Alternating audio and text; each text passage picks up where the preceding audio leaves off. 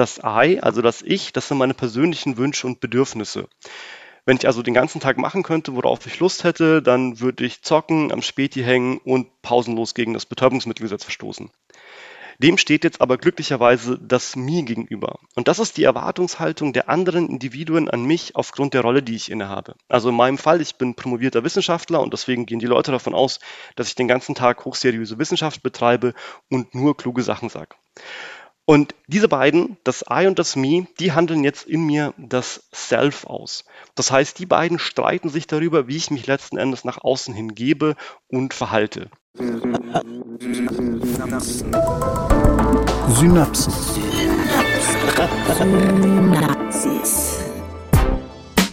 Science Slam. Im Wissenschaftspodcast von NDR Info. Hallo und herzlich willkommen aus der Wissenschaftsredaktion von NDR Info. Heute geht's weiter mit dem Science Slam im Podcast. Wir nehmen die vierte Folge der sechsten Staffel auf. Zehn Minuten lang stellen Wissenschaftler und Wissenschaftlerinnen hier ihr Forschungsthema vor, mit dem Ziel, möglichst allgemeinverständlich und im besten Fall sogar auch unterhaltsam zu erklären. Mein Name ist Melanie Stinn und ich freue mich heute sehr auf ein Thema, das wahrscheinlich viel zu selten wissenschaftlich betrachtet wird. Es geht ums zu Fuß gehen und zwar nicht so sehr um den sportlichen Aspekt dabei, sondern um soziale soziale Aspekte. Also es geht darum, wie wichtig zu Fuß laufen für die Teilhabe an unserer Gesellschaft ist. Heute im Ring Florian Breitinger, Geograf aus Berlin.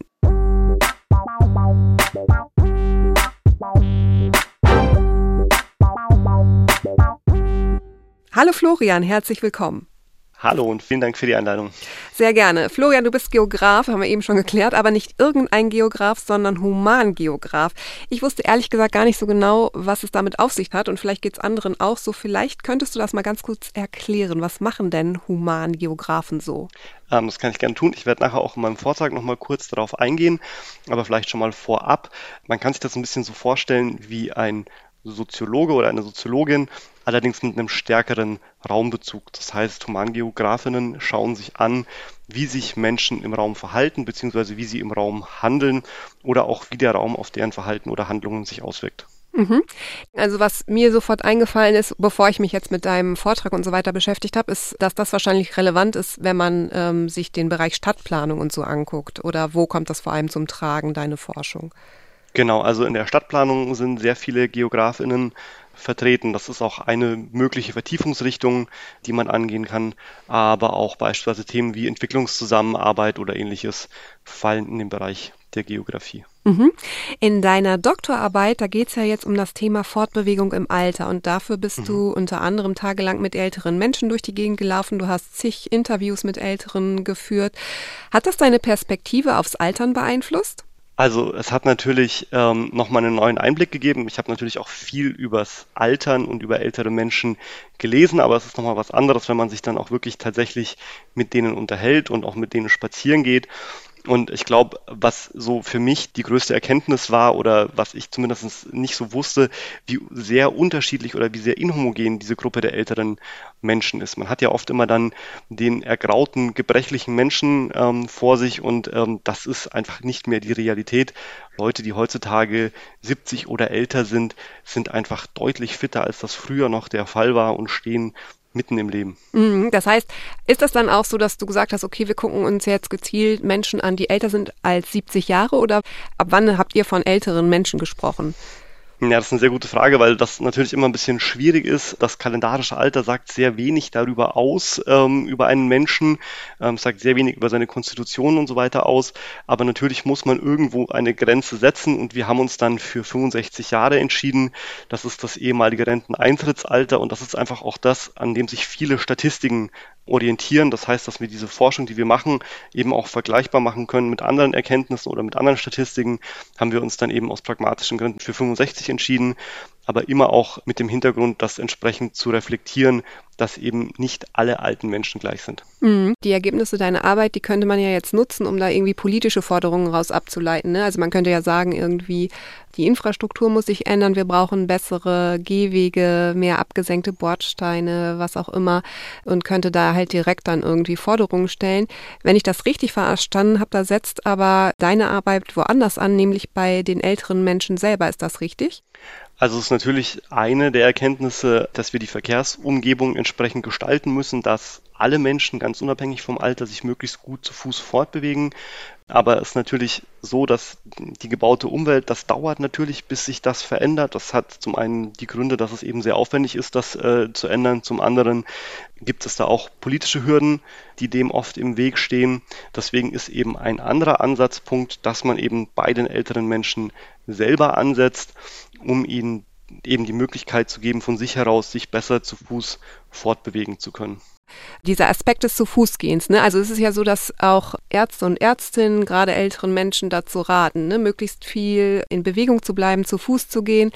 Ähm, jetzt sagst du aber, das ist ja ein Aspekt, aber ein ganz, ganz wichtiger Aspekt ist halt auch der soziale Aspekt sozusagen und auch, dass das Laufen einen Sinn macht, wenn ich das richtig verstanden habe. Also es geht jetzt nicht nur darum, irgendwie zehn Runden innerhalb von einer Wohnanlage um ein Gebäude zu drehen, sondern es geht auch darum, dass die Fortbewegung Bewegung wirklich Sinn macht. Kannst du das nochmal erklären?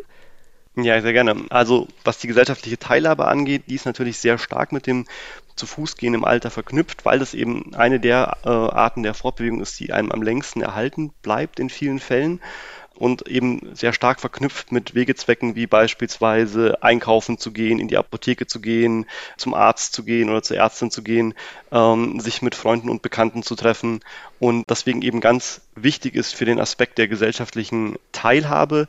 Und das ist eben gerade im Alter besonders wichtig, weil durch das Ausscheiden aus dem Berufsleben, das äh, Versterben von angehörigen Personen natürlich die sozialen Kontakte abnehmen können.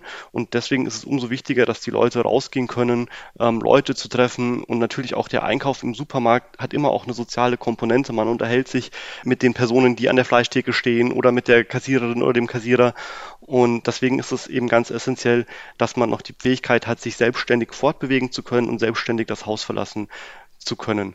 Und da spielt eben das Zu-Fuß-Gehen eine wichtige Rolle. Und wenn man das Zu-Fuß-Gehen aber nur auf das herunter reduziert, dass es eine sportliche Ertüchtigung ist und ähm, dass man sich quasi in einer Anlage irgendwie im Kreis bewegt, dann ist das zwar auch ein wichtiger Aspekt, äh, damit man eben Bewegung hat und so weiter, aber diese soziale Komponente fällt dadurch halt eben komplett weg und das sollte man schon auch immer mit bedenken. Mhm.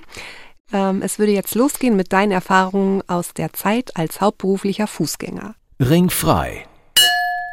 Für Florian Breitinger mit seinem Slam-Beitrag Fußläufige Mobilität älterer Menschen.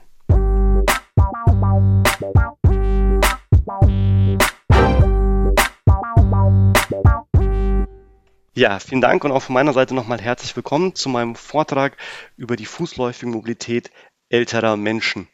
Bevor ich jetzt aber gleich ins Thema einsteige, nochmal vielleicht ganz kurz ein paar Sätze zu mir und zu meinem Hintergrund. Denn die Erfahrung zeigt, wenn man Leuten erzählt, man hat Geografie studiert, erntet man meistens eher fragende Blicke. Und wenn man dann versucht, sich näher zu erläutern und zu sagen, ja, ich habe mich ja spezialisiert auf die Humangeografie, trägt das nicht unbedingt zum besseren Verständnis bei. Manche können sich ja noch so dunkel an die Schulzeit erinnern, an den Erdkundeunterricht und was hat man da gemacht? Man hat Dinge verortet und am liebsten hat man Städte verortet. Deswegen kommt dann auch oft so eine Frage wie, ja, Flo, sag mal, was ist denn die Hauptstadt von Kirgisistan? Und pff, ganz ehrlich, das müsste ich jetzt auch erstmal googeln, denn das ist tatsächlich nicht das Wissen, das einem primär im Geografiestudium beigebracht wird. Und ich weiß ehrlich gesagt auch gar nicht, woher diese Unwissenheit kommt, weil humangeografische Fragestellungen begegnen uns immer wieder im Alltagsdiskurs. Ein Beispiel dafür, das hier vor einigen Jahren für Aufsehen gesorgt hat, ist das Thema Nachbarschaft. Damals hat Herr Gauland von der AfD behauptet, wir würden Jerome Boateng zwar gerne Fußball spielen sehen, möchten aber nicht neben ihm als Nachbar oder Nachbarin wohnen. Irrtum. Ihr wisst gar nichts von uns. Ihr wisst gar nichts, wisst ihr. Und das ist auch gleich ein sehr gutes Beispiel dafür, was passiert, wenn man Geografie betreibt, ohne wirklich Ahnung davon zu haben. Denn die Grundlage für die ganze Aufregung damals war ein individualistischer Fehlschluss.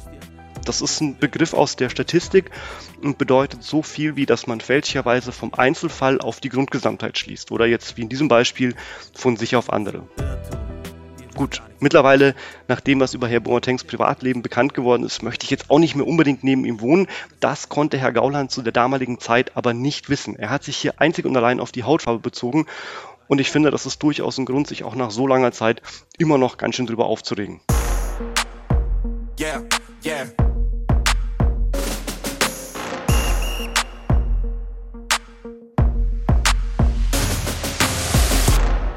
Weitere Beispiele für humangeografische Themenstellungen sind der Klimawandel, Migration oder auch die aktuelle Energie- und Ressourcenkrise.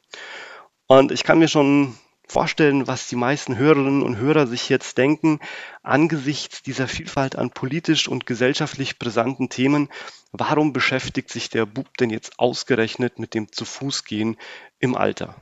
Mir ist absolut klar, das ist nicht unbedingt ein klickgenerierendes Thema. Da müsste man vielleicht ein paar Buzzwords verwenden, wie es jetzt zum Beispiel in der Werbewirtschaft sehr gern gemacht wird, das Wort klimaneutral. Denn was ist nachhaltiger, als sich zu Fuß fortzubewegen? Oder man müsste vielleicht einen Internettrend aufgreifen, einen Challenge machen oder ähnliches. Aber das ist eigentlich alles gar nicht nötig, denn das ist ein Thema, das uns alle etwas angeht, weil im Idealfall werden wir alle älter und das zu Fuß gehen ist die Art der Fortbewegung, die uns am längsten erhalten bleibt. Und deswegen gerade im Alter unabdingbar, um ein eigenständiges und selbstbestimmtes Leben führen zu können und an der Gesellschaft teilzuhaben. Und deswegen habe ich jetzt in einer ersten Vorstudie erstmal versucht herauszufinden, wo denn überhaupt die Probleme und Schwierigkeiten der älteren zu Fuß gehenden liegen. Und die lassen sich ganz grob in drei Kategorien unterteilen. Wir haben zum einen mal die anderen Verkehrsteilnehmenden und da werden Fahrradfahrende immer wieder als großes Problem genannt. Dann haben wir die persönliche Konstitution, also wenn beispielsweise im Alter die Sehfähigkeit nachlässt, kann das natürlich zu Problemen im Straßenverkehr führen. Und als drittes die gebaute Umwelt, die Verkehrsinfrastruktur. Wenn beispielsweise jemand auf einen Rollator angewiesen ist, dann kann so ein erhöhter Bordstein schnell zu einem unüberwindbaren Hindernis werden. Die entscheidende Erkenntnis dieser Vorstudie war allerdings, dass es gar nicht so sehr darauf ankommt, ob diese Faktoren tatsächlich vorhanden sind, sondern wie die von der jeweiligen Person wahrgenommen werden. Und auch das ist ja aktuell ein sehr relevantes Thema. Gefühlte Wahrheiten, subjektive Fakten prägen ganz stark unseren politischen und gesellschaftlichen Diskurs. Aber auch aus unserer eigenen Erfahrung kennen wir das, wenn wir uns mal an diese Bilder mit den optischen Täuschungen erinnern. Manche sehen einen Hasen, manche sehen eine Ente, manche sehen eine junge Frau, manche sehen eine alte Frau. Und es kommt immer eben sehr stark auf die eigenen Erfahrungen und die kulturellen Prägungen an, welche kognitiven Modelle getriggert werden, wenn wir ein bestimmtes Objekt sehen. Und genau darum geht es jetzt eben auch in meiner Promotion. Und zwar wollte ich herausfinden, woraus diese unterschiedliche Wahrnehmung resultiert, welche Auswirkungen sie tatsächlich auf die fußläufige Mobilität älterer Menschen hat und welche verkehrsplanerischen Konsequenzen wir letzten Endes daraus ableiten können. Und um diese Fragen beantworten zu können, brauche ich eine Theorie als Sozialwissenschaftler. Wir erinnern uns, ich bin Humangeograf, die mir die komplexe Wirklichkeit der älteren zu Fuß gehenden näher bringt. Und in meinem Fall ist das der symbolische Interaktionismus nach Mead. Und der Kern dieser Theorie ist eigentlich sehr schnell erklärt. Und zwar sagt Mead, dass Individuen ihre Tätigkeiten miteinander koordinieren müssen, damit letzten Endes eine sinnvolle Handlung dabei zustande kommt. Und auch das kennen wir vielleicht aus dem Alltag, wenn wir beispielsweise uns erinnern, wir treffen jemanden, den wir schon sehr lange Zeit nicht mehr gesehen hatten. Und dann wissen wir nicht so recht, umarmt man sich jetzt, gibt man sich die Hand und das kann dann sehr schnell dazu führen, dass dabei eine Handlung rauskommt, die wenig Sinn ergibt.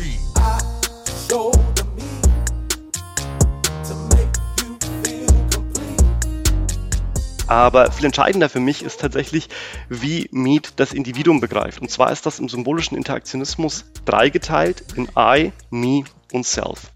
Das I, also das Ich, das sind meine persönlichen Wünsche und Bedürfnisse. Wenn ich also den ganzen Tag machen könnte, worauf ich Lust hätte, dann würde ich zocken, am Späti hängen und pausenlos gegen das Betäubungsmittelgesetz verstoßen. Dem steht jetzt aber glücklicherweise das Me gegenüber. Und das ist die Erwartungshaltung der anderen Individuen an mich aufgrund der Rolle, die ich innehabe. Also in meinem Fall, ich bin promovierter Wissenschaftler und deswegen gehen die Leute davon aus, dass ich den ganzen Tag hochseriöse Wissenschaft betreibe und nur kluge Sachen sage. Das ist übrigens auch der Teil von mir, der weiß, dass die Hauptstadt von Kirgisistan Bishkek ist, aber das nur am Rande. Und diese beiden, das I und das Me, die handeln jetzt in mir das Self aus. Das heißt, die beiden streiten sich darüber, wie ich mich letzten Endes nach außen hin gebe und verhalte. Und das lässt sich jetzt sehr gut auf das Zu-Fuß-Gehen im Alter übertragen. Wir stellen uns vor, wir sind ein älterer Mensch und in letzter Zeit kommt es immer häufiger vor, dass uns andere Menschen anbieten, uns über die Straße zu helfen. Dadurch spiegeln sie uns wieder, dass sie uns für alt und hilfsbedürftig ansehen, es entsteht ein neues Me, das mit dem I in Konflikt gerät und so ein neues Self aushandelt, das darüber entscheidet, wie sich letzten Endes zu Fuß im Straßenverkehr fortbewegt wird. Und um diese Zusammenhänge jetzt zu erforschen, bin ich mit den älteren Menschen spazieren gegangen. Das heißt, ich war mit ihnen im Kiez unterwegs, wir sind ihre alltäglichen Wege abgelaufen und ich habe mir angehört, was sie gut finden, was sie schlecht finden und was man eventuell verbessern könnte. Und das Ergebnis davon ist eine gegenstandsbezogene Theorie der fußläufigen Mobilität älterer Menschen. Hier zeigt sich dann auch die ganze Schönheit und Pracht der Sozialwissenschaften, eine einfache Tätigkeit wie einen Fuß vor den anderen zu setzen, so dermaßen zu verkomplizieren, dass wirklich kein Mensch mehr durchblickt. Deswegen werde ich jetzt auch gar nicht im Detail auf diese Theorie eingehen, sondern nur auf zwei wesentliche Erkenntnisse. Ich konnte nämlich zwei Ansatzpunkte identifizieren, die wir nutzen können, um das Zu-Fuß-Gehen im Alter zu verbessern. Und der eine Ansatzpunkt ist natürlich die gebaute Umwelt, die Verkehrsinfrastruktur. Wir müssen die so gestalten, dass möglichst viele Menschen ganz unabhängig vom Alter sich möglichst gut zu Fuß fortbewegen können. Jetzt wissen wir aber auch, dass in Deutschland gerade verkehrsinfrastrukturelle Projekte schon mal ein bisschen länger dauern können, wie das Beispiel Flughafen Berlin-Brandenburg zeigt, oder auch nicht immer optimal umgesetzt werden, wie ebenfalls das Beispiel des Flughafens Berlin-Brandenburg zeigt. Das größte Problem ist aber, dass verkehrsinfrastrukturelle Projekte in Deutschland immer noch vornehmlich für das Auto, also den motorisierten Individualverkehr gemacht werden. Und wenn man sich mal die Riege der letzten Verkehrsminister so anschaut, Dobrindt, Scheuer und jetzt aktuell Wissing, braucht man sich auch nicht wundern. Denn ganz egal, wer gerade in der Regierung ist, irgendein Depp scheint immer dabei zu sein. Und das Verständnis des Verkehrsministeriums scheint wohl zu sein, dass es ein verlängerter Arm der Autolobby ist. Und deswegen ist der zweite Ansatzpunkt auch der leider entscheidende, und zwar, dass wir direkt am Individuum selbst, also am älteren zu Fuß gehenden ansetzen. Und das kann man sich dann ein bisschen so vorstellen wie im Videospiel. Wir haben unseren Charakter, der hat bestimmte Attribute, die darüber entscheiden, wie gut er sich zu Fuß fortbewegen kann. Und jetzt gibt es im Videospiel zwei Möglichkeiten, diese Attribute zu verbessern. Zum einen durch Erfahrung bzw. Wissen. Das heißt, wir können Wissen in die Gruppe der älteren zu Fuß gehenden hineingeben. Wir können denen Tipps und Tricks an die Hand geben, wie sie sich besser zu Fuß fortbewegen können oder wir können sie auch über ihre Rechte aufklären, dass sie sich selbstbewusster zu Fuß bewegen. Und die andere Möglichkeit ist durch besseres Equipment. Das heißt, wir können beispielsweise einen Rollator entwickeln, der über einen erhöhten Bordstein drüber fahren kann oder ganz generell geländetauglich ist. Wir können vielleicht Sprungfedern in Gehstöcke einbauen. Der Fantasie sind im Endeffekt keine Grenzen gesetzt. Und mit dieser Kombination aus Erfahrung in Form von Wissen und besserem Equipment können wir uns dann letzten Endes einen alles zerfickenden Charakter hochleveln, der nie wieder Probleme hat im Straßenverkehr. Und damit bin ich auch am Ende meines Vortrags und bedanke mich ganz herzlich für die Aufmerksamkeit. Ja, vielen, vielen lieben Dank, Florian Breitinger, Humangeograf aus Berlin. Und ihr kennt das vielleicht schon, hier kommt jetzt am Ende noch unser Disclaimer. Die Äußerungen der Wissenschaftler und Wissenschaftlerinnen hier im Podcast Science Slam, die geben deren eigene Auffassung wieder und der NDR macht sich die nicht zu eigen. Bedanken möchten wir uns an dieser Stelle noch bei Julia Offe von scienceslam.de, mit der wir nämlich zusammenarbeiten. Auf unserer Seite ndr.de-synapsen, da findet ihr den Link zu ihrer Seite und all ihren Veranstaltungen auf der Bühne. Da gibt es nämlich dann auch die Videos zu den Vorträgen, also wer Florian mal gerne sehen möchte, der kann dann auf die Seite von Julia Offe gehen und sich den Vortrag mit Video angucken. Wir wollen nach sechs Slam-Beiträgen zusammen mit euch einen Gewinner oder eine Gewinnerin küren und dazu könnt ihr am Ende dieser Staffel bei uns auf der Synapsen-Seite abstimmen. Ich bin Melanie Stinn, schön, dass ihr heute dabei wart und bis bald. Synapsen Science Slam Ein Podcast von NDR Info.